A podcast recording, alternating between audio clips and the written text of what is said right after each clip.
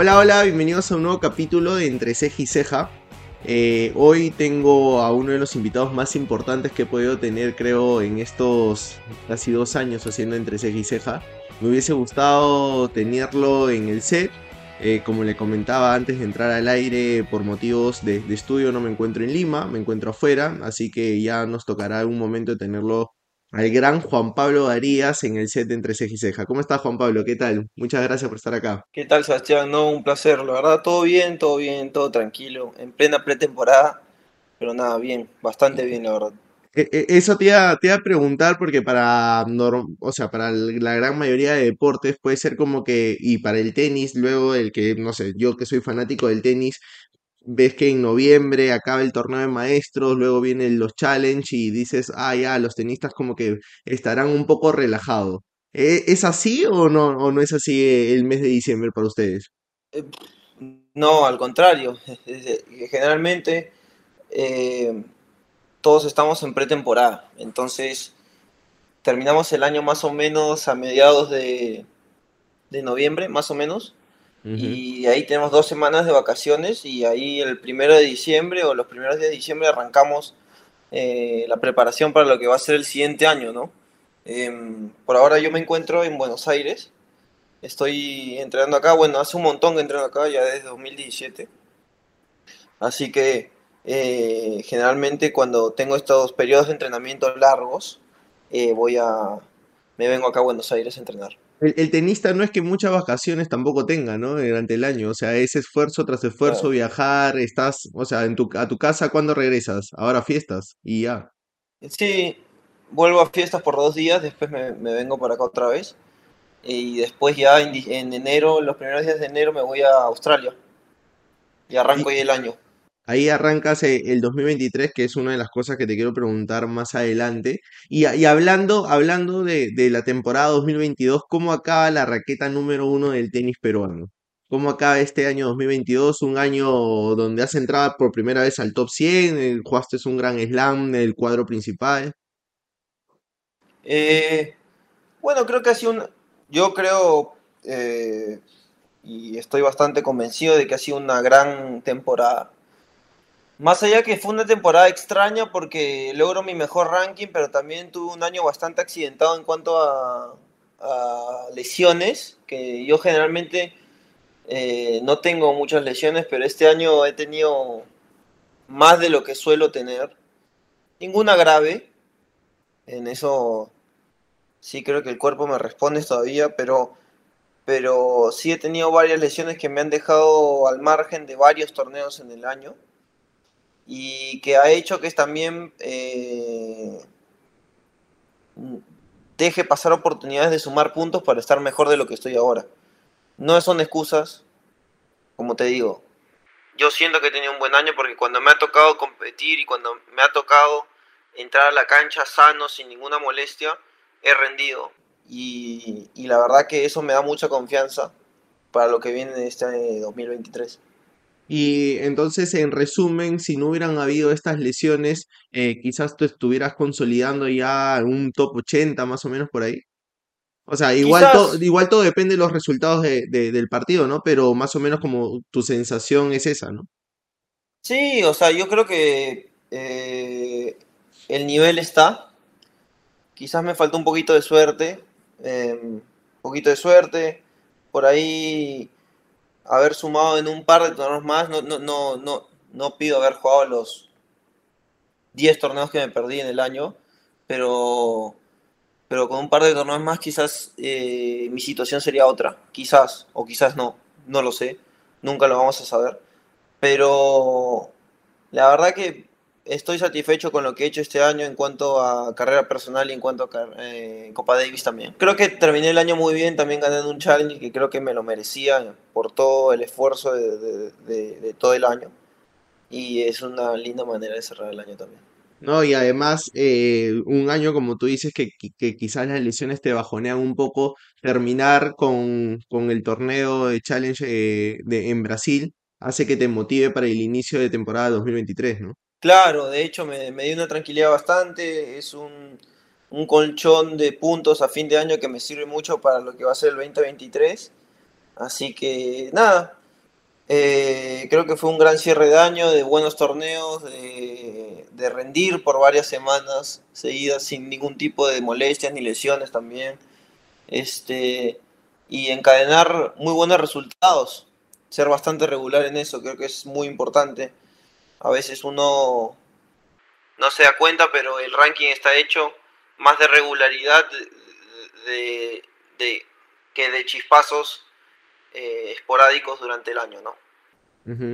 ¿Y en qué momento sentiste ese quiebre de, de, ya no estar entre los top 200 y consolidarte en, en, en el top 100, ¿no? O sea, ¿cuándo te diste Eh, cuenta que podías? yo creo que ya el 2021 ya me sentía muy, muy sólido ahí en el top 120, top 130, eh, mostrando muy buen nivel, ganando muy buenos partidos, pero creo que no se me, no me, no se me daba porque quizás este, hubo el tema este del ranking este congelado, que por pandemia, que no, no sumabas muchos puntos, porque tenías que sumar casi el doble para, para poder seguir eh, metiéndote ahí en ese grupo selecto que son los top 100. Y creo que el 2022, cuando ya todo se acomodó, todo cayó por su propio peso, ¿no? Por todo lo que venía haciendo, por todo lo que, por todos los buenos resultados que venía teniendo ya en el 2021 y igualmente en el 2022. O sea, son, han sido dos, dos temporadas que he ganado más de 50 partidos en, o sea, en cada año, ¿entiendes? En dos años ganar más de 100 partidos es bastante, o sea, por lo menos para mí. Y, y me da mucha tranquilidad, ¿no? Que ganar la misma cantidad de partidos o más este año que jugué menos torneos que el año pasado que jugué más. Entonces me da, me da, me deja con ese sabor de que cada año vamos mejorando y, y superándonos. Además, este año encontraste la victoria más importante hasta ahorita de tu carrera, ganándole a, a Roberto Bautista. ¿Es esa para mí la victoria más importante o me equivoco? No, sí, sí, sin lugar a dudas creo que ganarle eh, a un top 20, ex top 10, un jugador con tanta experiencia en todas las superficies, Además, le ha ganado a Djokovic. sí, le ha ganado a Djokovic tres veces, o sea, no es que le ha ganado una vez, ¿me entiendes? Le ha ganado tres veces, jugador semifinal de Wimbledon, múltiple ganador de ATPs, o sea, es, es un tipo bueno de verdad, entonces, por eso eh, me voy con la sensación este año que he tenido un gran año y que estoy en el nivel para ganar ese tipo de partidos. Háblame de ese partido. eh, llegas a ese torneo luego de, de estas lesiones que me comentas. te, Sí. to- te toca Sonego en primera ronda, eh, que no es cualquier jugador, es un jugador con bastante proyección. eh, y luego te toca Bautista. ¿Sentiste mucha presión por el ranking o, o lo tomaste como venga? No, la verdad que no, vení, al contrario. El que tiene la responsabilidad en el papel, entre comillas, de ganarme es él, porque él es el que salía de número uno del número dos del torneo, venía 17 del mundo, o sea, y yo venía de la quali. Lo traté de enfrentar como una linda oportunidad para, para jugar. Un, son esos partidos que uno siempre quiere jugar, ¿no? Con ese tipo de jugadores, con ese tipo de nivel dentro de la cancha. Eh, de hecho, esa semana paso la quali y, y a So- Sonego, cuando le gano a Sonego también era mi, el mejor triunfo de mi carrera. O sea, el Sonego que era puesto torneo, 60, más o menos. sí, 50, 60. Pero alguien que ha estado ha estado veintitantos, ¿me entiendes? También. O sea, entonces era como que mejorar mi marca en la misma semana.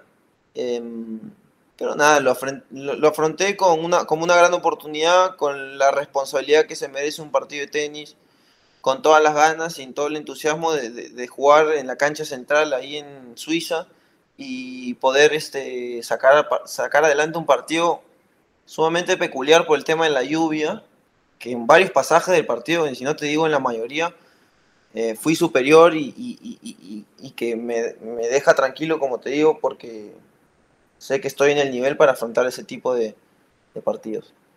Además te vas a dormir con un 6-5 porque se para el partido por lluvia. Y, y Sí. cómo se, cómo se logra dormir ya estando tan cerca de- del triunfo más importante y ganarlo, ganándole un top 20 que sabes que, es- que son detalles lo que si te desconectas pasa por encima, ¿no? Eh, a ver, fue un partido raro porque se parió tres veces por lluvia. La verdad que me mantuve bastante tranquilo, bastante concentrado todo el tiempo. Y al final se para en un momento que él tenía la responsabilidad de igualar el, segundo set e irnos al tiebreak. Entonces, en sí, el que tenía mayor presión en ese momento era él. Por lo, por lo ajustado que estaba el marcador, ¿no? Y yo tratar de entrar también al segundo set como si ya caliente, pero como si ya hubiese, hubiese estado jugando antes. Entonces, eh, y tratar de hacer mi juego, creo que por ahí pasó la cosa. ¿Y, y qué te dijo Bautista cuando acabó el partido? ¿Te dijo algo así como, como importante o lo tomó normal como cualquier partido? No, no, como cualquier partido, me dijo, bueno, felicitaciones, eh, mucha suerte en lo que viene. ¿Ya lo conocías antes? No, primera vez. ¿Y de ahí te lo has vuelto a cruzar así eh, en algún torneo? Sí, el siguiente torneo eh, nos lo cruzamos en Kitzbühel, en Austria, que él gana el torneo. Y mm, nada, la verdad que la mejor de las ondas, un tipo muy sencillo, muy... Entablamos varias veces conversación también, o sea, de hecho es un tipo muy respetado en el, en el, en el circuito, no solamente como jugador, sino también como persona.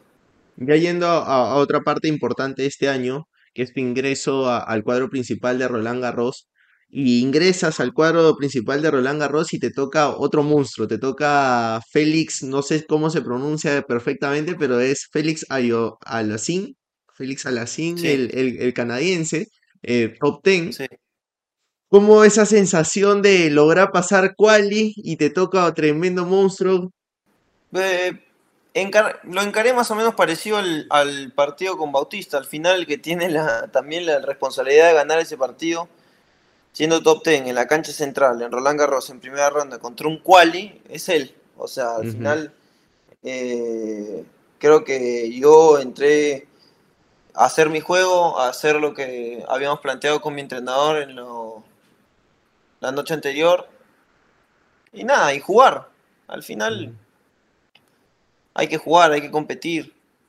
Eh, son monstruos, sí, juegan bien, sí, eso no lo puedo negar. Eh, pero se, juega y, hay que entrar a la cancha y dar todo.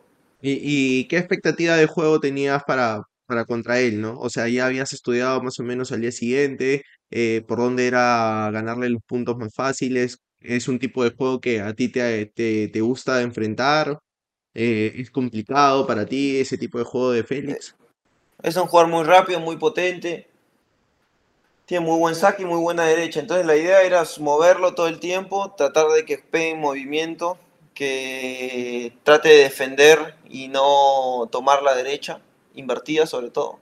Y, y hacerlo jugar todo el tiempo. Creo que son esos jugadores agresivos que, que, que no, que no les gusta que los puntos sean largos. Entonces era llevarlo a ese terreno y llevarlo al terreno de la arcilla, que son puntos más trabajados, mucho más elaborados. Y nada, mucho más que eso no es. ¿Y, y juegas quizás los dos primeros sets, los mejores sets de tu carrera o no? Creo que sí, creo que se dio, em, se dio a la perfección lo que habíamos planteado con mi entrenador. Eh, jugué muy bien los puntos importantes y él no pudo mantenerse agresivo en casi en ningún momento, entonces le tomé la iniciativa de casi todos los puntos y al final eh, yo me yo, yo estaba siempre como un paso adelante de él. ¿Sabías que en algún momento tú bajabas un poquito y era la chance que él necesitaba para poder voltear el partido? Más pasa por un tema de experiencia y son esos tipos de jugadores que han jugado eh, cinco sets hace un montón de tiempo y saben cómo manejar los momentos y saben que esos partidos son muy largos y, y que siempre van a tener una oportunidad para meterse en el partido. Eh, ahí se nota por qué tienen el ranking que tienen, ¿no? Eh, yo sabía que en algún momento él iba a mejorar, él iba a encontrar la forma y así se dio. Este, empezó a meter mejor los saques, empezó a variar mucho más, empe- empezó a encontrar la derecha y, y yo también, obviamente, eh, no estoy acostumbrado a jugar ese nivel tanto tiempo. Entonces en algún momento iba a bajar y se igualó un poco mucho el partido, ¿no?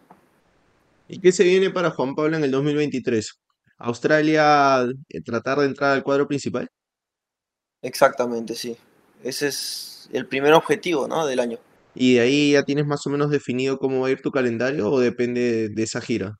Y depende un poco de esa gira, sí, también en qué, qué ranking tenga cuando acabe. Ahora estás eh, 108, si no me equivoco, 106, 108 Sí, por ahí. Eh, para que entres ahí al, sí. al cuadro principal de Australia, ¿qué es lo que tienen que pasar?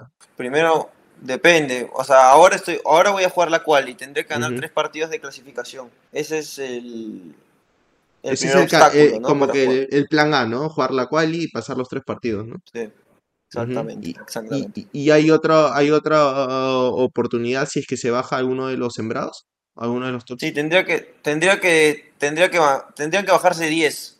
Raro, imposible, que diría yo, pero bueno, siempre hay una chance, ¿no? Es mínima para mí y, y me mentalizo que voy a jugar la quali, ¿no? O sea, no hay otra opción para mí, la verdad. Y el tenis, al ser un deporte solitario, ¿cuánto juega lo mental, lo mental, Juan Pablo? Creo que es importantísimo, creo que si no es lo más importante, es de lo más importante. Eh, es un deporte sumamente mental que te, que te, que te lleva al límite todo el tiempo y que tienes que saber manejar esos momentos, ¿no? ¿Y cómo has hecho para trabajarlo Yo normalmente? tengo un psicólogo, eh, una psicóloga aquí en Buenos Aires y trabajo mucho el tema de concentración y, y de tratar de, de estar presente y vivir el, el punto a punto, ¿no? No, no, no, no proyectar mucho porque eso también te lleva a lugares que no, que no son beneficiosos, ¿no? Para, para un tenista. En la cancha, en un momento para cerrarlo, en un momento de recuperar el quiebre, ¿eres de, de hablarte tú mismo, de gritar los puntos? ¿Qué, qué tipo de Uno jugador también en lo tiene mental? que, Ujú. que mostrar que está en la cancha, tiene que hacer sentir su presencia y tiene que, demostrar al otro que, que, está ahí. Entonces también sí, o sea, se gritan los puntos que se tienen que gritar, eh, se lucha también siempre y tratando de ser lo más este, respetuoso, pero también lo más aguerrido posible. Eh, siendo tú eh, la estrella de esta generación de tenis, donde podemos decir que en el Perú ya no se vive la, la generación, no sé, donde estaba Lucho Horno, Iván Miranda, si vas un poco más atrás, donde normalmente habían eh, tenistas que destacaban todos los fines de semana o cada vez al mes en, en un torneo. En tu caso, ¿sentiste mucha presión de llevar eh, esa generación del país eh, en cada torneo y en un momento dijiste, pucha, mira, no puedo con esta presión o, o lo vives de manera particular día a día? No, la verdad no, no, no. Nunca me presioné en ese sentido, creo yo. Nunca me comparé también con ellos porque la verdad que no son todos somos tenistas muy diferentes y vivimos hemos vivido realidades diferentes y, y la verdad que no tenemos diferentes juegos, o sea, no no no traté nunca de ponerme esa presión porque en sí eh, al comienzo no tampoco pintaba para tan para tanto, entonces tampoco es que me ponían muchas expectativas. Eh, fui mejorando de grande porque bueno, soy bastante disciplinado con el tema de entrenamientos y, y- y trato de mejorar siempre lo más posible y, y afinar detalles, pero al comienzo cuando era chico nunca, nunca me presioné ni, ni, ni pensaba en eso, la verdad. ¿Y has sido de chico de, de mirar videos de, de jugadores que admiras o un poco? Sí, a ver, yo creo que el, el tenista vive mucho el tenis, ¿no? Como que siempre está viendo videos o viendo los resultados de estos torneos, eh, siempre está pendiente de todo y creo que eso ayuda bastante. A tus Uno también 27 aprende años, a tus 27, 28 años que estás por cumplir, eh, ya el talento, ya no, no hay muchos detalles, o sea, son detalles lo que se tienen que mejorar, ya pasa por lo mm, físico, quizás por el trabajo psicológico. ¿Qué crees tú que es lo que te falta mejorar para, para poder meterte más a- al top 100? Sí, a ver, como tú dices, el, te- el- el tema tenis ya no se mejora mucho, son, son pequeños detalles quizás que se, que se mejoran, pero ya la base ya está hecha. El físico siempre importantísimo, el deporte de, de alto rendimiento en general en esta época es muy físico, no puedes dar esa ventaja. Y en lo mental también hay que trabajarlo. El cerebro al final es un músculo más y hay que, hay que trabajarlo porque, porque también creo que es lo más importante. Juan Pablo, ¿y por qué el tenis? Siempre me apasionó. Eh, la verdad que de chico no, no, nunca me imaginé ser profesional, la verdad. ¿Para qué te, para qué te voy a mentir? Este, con los años eh, me fui convenciendo de que podía hacerlo y creo que es un aspecto que me ha costado bastante, ¿no? Confiar en mí mismo y en lo que puedo hacer. Pero nada, jugaba bien hasta cierto punto, siempre mejoraba y eso me daba como que la tranquilidad que en algún momento podría llegar a vivir de esto, que es lo que me apasiona. Y se dio, se dio con, con los años, con mucho entrenamiento, con mucho sacrificio. ¿Desde los cuántos años practicas tenis? Toda mi vida. Al comienzo era un hobby igual. Era un hobby. Era algo que iba a, la academia de tenis, el club, y jugaba. Jugaba y... No, no se me pasaba por la cabeza ser profesional, ¿no? Con el tiempo pues uno va encontrando ese camino y yo creo que también por algo pasan las cosas y, y he tenido suerte que en mi vida se, me han presentado ciertas personas que me han convencido de que podía ser eh, un tenista profesional en el Perú, que es bastante difícil, ¿no? Porque en sí el deporte profesional en el Perú no está desarrollado, salvo quizás el, entre comillas, el fútbol. este, pero después eh, otros deportes están completamente, no te digo abandonados, pero no son populares ni, ni ni a la mayoría de la población se le pasa por la cabeza, primero que, ser profesional de eso y segundo creo que, que, hayan otras opciones que no sea fútbol o vóley para las chicas, ¿no? Porque creo que en Perú o es futbolista o, para las chicas este es el vóley, que está pero muy mal, ¿no? Yo lo comparo con acá con, con Argentina también y que vivo en este ambiente y hay mil opciones para ser profesional y, el deporte profesional es un modo de vida acá también. Mucho más avanzado que allá. Además que reciben el apoyo también, ¿no? Como, o sea, me imagino que tú... No creas, ¿ah? ¿No? No creas. Acá las federaciones y esas cosas no apoyan mucho, sinceramente. Eh, lo, decía, lo decía porque quizás tú de niño tuviste que sacrificar muchas cosas por el tenis de manera personal, ¿o no? Ah, no, sí, eso sí. Yo, a ver, yo no tenía una infancia normal, ni una adolescencia normal, ni nada. Ha sido lo más normal posible dentro de lo que podía. ¿Y por qué hoy el tenis peruano eh, tiene tan pocos jugadores luchando en el top 5? Porque no es un deporte popular porque no es masivo, porque es caro y porque muy poca gente tiene acceso a practicar tenis. ¿Ha cambiado mucho el tenis de hoy, Juan Pablo? Sí, ha evolucionado mucho a lo que era hace 10 años para mí, 15 años. ¿Hoy se ha vuelto más físico que, talento? El talento siempre va a estar, porque uno piensa en talento y piensa en Roger Federer, ¿no? Eh, y piensa que, por poner un ejemplo, ¿no? Rafa es puro trabajo, puro sacrificio. Sí, hay que tener sacrificio, hay que trabajar mucho. Y es verdad que algunos van a tener que trabajar más que otros. Pero el talento siempre va a ser necesario. Porque si no juegas bien, por más sacrificio, eh, por más eh, trabajo, vas a tener un techo y, no vas a poder ser eh, o, cumplir las expectativas que, uno tiene, que creo que la mayoría quiere ser top 100.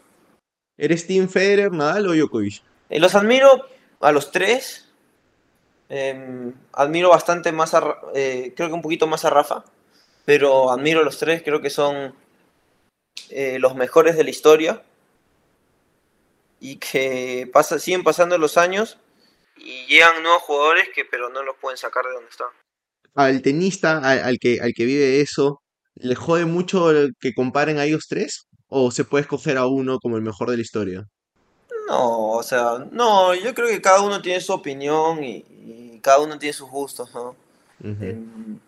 Rafa ahorita es el mejor de la historia por el tema de los Grand Slams. Eso no hay dudas.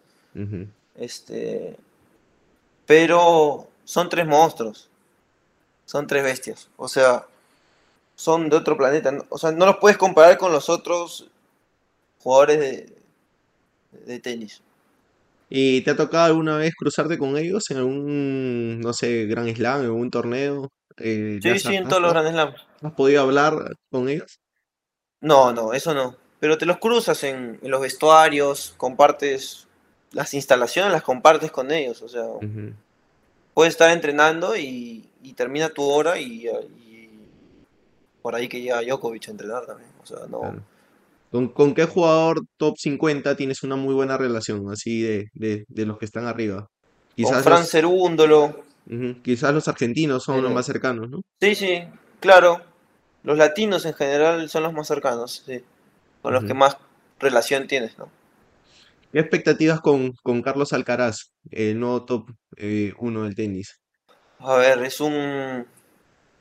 Sí, es un jugador sumamente completo. Ese es uno que quizás es, es diferente, así como los. como Rafa, como Djokovic, como, como Federer. Creo que es el que más se acerca en cuanto a nivel a ellos que, que cualquier otro para mí. ¿Algún sueño por cumplir importante dentro del tenis, Juan Pablo? Y ganar, ganar un ATP 250 creo que es un sueño, un objetivo que me he planteado y que pienso mucho en eso. Y consolidarme en el, en el top 100. ¿Y qué tan cerca lo es? ¿El, eh, el ATP 250 está dentro del 2023 como, como lograble? Sí, sí. Me tengo fe, eh, aprendí a tenerme confianza y, y- y- y- y creo que es un, es un, es un objetivo chévere, bueno, pero también muy posible, ¿no? Algo que noto mucho en ti es la confianza y la seguridad que has ganado con el tiempo y que a, no sé, a un sembrado le puedes jugar de, igu- de igual a igual y, y eso hace que tu, que tu talento se, se expon- o sea, se lleve a otro nivel, ¿no? Eh, sí, creo que uno tiene que, para marcar la diferencia, tiene que confiar en lo que puede hacer y centrarse en uno. Pienso que es importantísimo eh, tener certeza de las cualidades y las fortalezas que uno tiene, pero también de las debilidades, porque creo que es hasta más importante. Entonces, mantenerse humilde, trabajar siempre, no, no pensar que uno sabe todo, que aprendió todo, que ya no va a aprender más. Siempre se puede mejorar. Y creo que eso es una clave importante, ¿no? Para destacar en lo que sea. Para ir acabando la entrevista, Juan Pablo, eh, algo que, se nota mucho y, y que, y que lo has expresado en redes es tu hinchaje con la U. Eh, ¿qué tan Sí. fanático con, qué tan fanático con el fútbol eres? ¿Eres de ver los No, me partidos de la encanta U? ¿Te, te encanta? Sí, sí, sí. Me Eh, encanta eres- el fútbol, la verdad. ¿sigues a la U los resultados? Sí, sí, sí. A la distancia lo sigo. Quizás a veces no los puedo ver por un tema partidos, entrenamientos, lo que sea. Pero este, en ese sentido, sí lo sigo bastante, sí. ¿La característica de tu juego tiene que ver con la garra de la U? Creo que soy un tipo que con el tiempo me he, va- me he vuelto bastante aguerrido. Nunca lo había pensado, pero... Y nunca lo he conectado, pero creo que es una similitud, ¿no? ujú. Y cuando estás en, en Perú, ¿eres ir a ver eh, al, al estadio de la U? Sabes que cuando las pocas veces que estoy justo no, o por ejemplo, ahora estuve, no había partidos. La otra vez estuve una semana, pero estaba en torneo, entonces no podía ir. Claro. Justo se me ha cruzado con fechas que, que no he tenido suerte. O la otra vez estuve una semana y jugaban de visita en provincia. Entonces, hace un montón que no voy, pero me encantaría ir. Falta la U para la ansiada 27. Uy, eso, eso no me preguntes a mí, yo no, no sé nada. Pero como hincha, no- como hincha, ¿cómo lo ves? No, nada, un poco de suerte y seguir dándole que, que las oportunidades van a llegar y hay que estar preparado para eso, nada más. Es ¿Qué lo ídolo, qué cremas tienes? que yo he visto, porque muchos dicen Lolo Fernández y todo, pero yo no te puedo decir Lolo Fernández porque no lo he visto, ¿me entiendes? Que yo he visto y que creo que representa mucho eh, la garra esa eh, y que sigue ligado hasta ahora con la U es este el Negro Galván, ¿no? 100%. Claro. Y además eh, el negro es muy marcado por, por el título del 2009, que de todas maneras Claro. es, es el título que más has celebrado tú a tu corta edad, ¿no? Exactamente, sí. 2009 y, y también el, el de 2013. Ujú. Eh, también lo viví bastante y, y- y- es más, estaba en un torneo y estaba con mis amigos que también son cremas y, lo vivimos a full ese, ese- ese torneo. Quizás para, no sé, eh, bueno, estás en Australia, ¿no? Pero si hubieras estado cerca para la Noche Crema, hubiera sido uno de los invitados para, para este 2023, ¿no? Pucha, me hubiera encantado ir. Eh, en verdad, cualquier oportunidad de ir al estadio con mis amigos, este, y la verdad la, tomo, sobre todo cuando voy a ver a la U. Es, este, es un ambiente creo que increíble y, creo que no, no, no- o sea, siento que es, como te digo, peculiar al, al, al 100%, diferente, una experiencia diferente, o sea, me gusta mucho ir al estadio. Ya para terminar, eh, acá Juan Pablo, en Entre Ceja y Ceja hay una sección que se llama el ping pong. Yo te voy a decir una ¿Sí? palabra y lo primero que se te venga a la mente, Ya, ¿ya? a A ver, ver, el tenis, mi pasión. Diego Junqueira, un, un gran, gran entrenador, pero también gran, más, más, mejor persona. Y te digo, eh, es, es como la persona que me dio otras más ganas de, de- de querer seguir jugando en su momento, porque me agarró en un momento duro. Lucho Horna, Un referente. Buenos Aires, Y diría mi segunda casa. Perú, Es, creo que. A ver, Copa Davis siempre fue mi sueño. Yo creo que por eso soy eh, profesional.